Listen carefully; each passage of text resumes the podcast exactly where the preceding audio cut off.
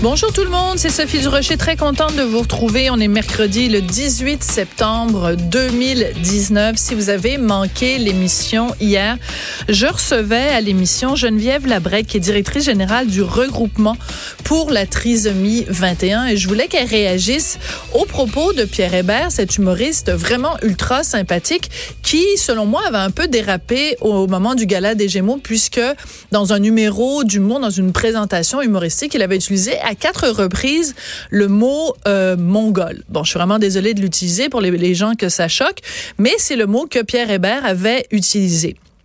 Pendant l'entrevue, Geneviève Labrec, donc je vous le rappelle, à la tête du regroupement pour la trisomie 21, avait dit, ben écoutez, moi mon souhait, c'est que euh, premièrement Pierre Hébert s'excuse, que Radio Canada s'excuse, et surtout mon souhait le plus cher, ce serait que plus personne qui possède un micro, donc quelqu'un qui s'exprime sur la place publique, utilise ce terme-là pour décrire quelqu'un qui est niaiseux, qui est épais, qui est un taouin, qu'on ne dise plus le mot M-O-N-G-O-L.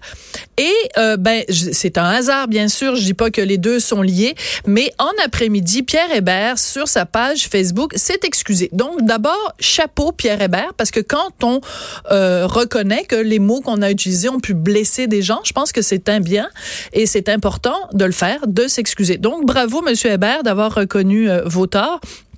Je voudrais vous lire un extrait du message de Pierre Hébert sur sa page Facebook. Il dit, depuis dimanche soir, donc depuis le soir de la diffusion du Gala des prix Gémeaux, des parents d'enfants atteints de trisomie 21 m'ont écrit pour me faire part de leur colère et de leur déception d'avoir entendu le mot mongol à quatre reprises dans ma présentation du gala. Il dit, ils m'ont expliqué que c'était une insulte récurrente qu'on avait fait à leur enfant atteint de trisomie 21, que c'était un mot qu'on devait bannir de notre langage. Bon, je suis contente que Pierre Hébert reconnaisse ça. En même temps, est-ce qu'il y a vraiment besoin qu'il y ait des parents d'enfants trisomie qui l'appelle pour lui dire que c'est une insulte qui est courante dans, dans les cours d'école.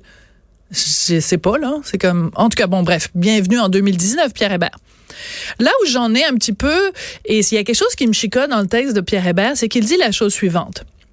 Il dit, je tiens à dire que ce mot, mongol, n'était pas dans mon texte initialement, que c'est moi qui l'ai ajouté dans le feu de l'action de la présentation. Je veux bien donner le bénéfice du doute à Pierre Hébert, mais quand on utilise une expression comme ça, ça nous arrive, on fait du direct, par exemple. On fait de la radio en direct, il y a un mot qui nous échappe. Mais quand le mot nous échappe quatre fois, est-ce qu'on peut vraiment dire que c'est dans le feu de l'action?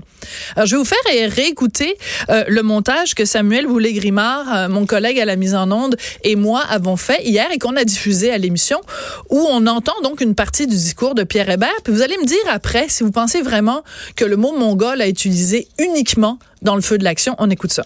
Parce qu'on m'invite à présenter un prix dans un gala où je ne suis pas en nomination? Ben non, je suis bien content d'être là. C'est comme si on me dit, hey Pierre, on faire une soirée d'échange de coupe chez vous, pendant qu'on soigne ta femme, fais-nous des ailes de poulet. Voyons donc. Cochonnerie de niaisage de présentation de prix de Mongol.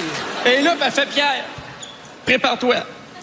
Voici Sophie que t'as pas vue depuis 20 ans, puis elle la rampe, bande de Mongols, ils applaudissent. Hey, à un il y a une raison pourquoi ça fait 20 ans que t'as pas vu quelqu'un des fois, hein? Je suis une psychopathe, elle m'a menacé à péter les pneus de mon char, gang de mon gars l'applaudissent, puis t'es recherché, on est content. Viens donc, grosse conne! Puis il arrive avec sa voix de crécelle, son charisme d'ananas, puis il t'a détruit ta tune préférée devant tout le monde. Il parle plus à ce mongol-là, c'est pas compliqué. T'aurais broyé toi aussi. Arrête, t'es en train de me craquer, Marcol, c'est le feu dans le décor, c'est Alors, ben, je vous laisse juger. Je vous laisse juger. Vous avez peut-être envie de partager avec moi vos réflexions. Moi, je pense que quelqu'un peut en effet échapper ce genre de vocabulaire-là une fois à la rigueur deux fois. Mais quand tu dis ce mot-là quatre fois dans le cadre d'un texte humoristique qui a quand même été répété, répété et répété, je pense que c'est pas un hasard. Alors voilà, euh, quand euh, des gens en 2019 utilisent sur la place publique le mot mongol, ben moi je regarde ça puis je me dis ben voyons donc. Elle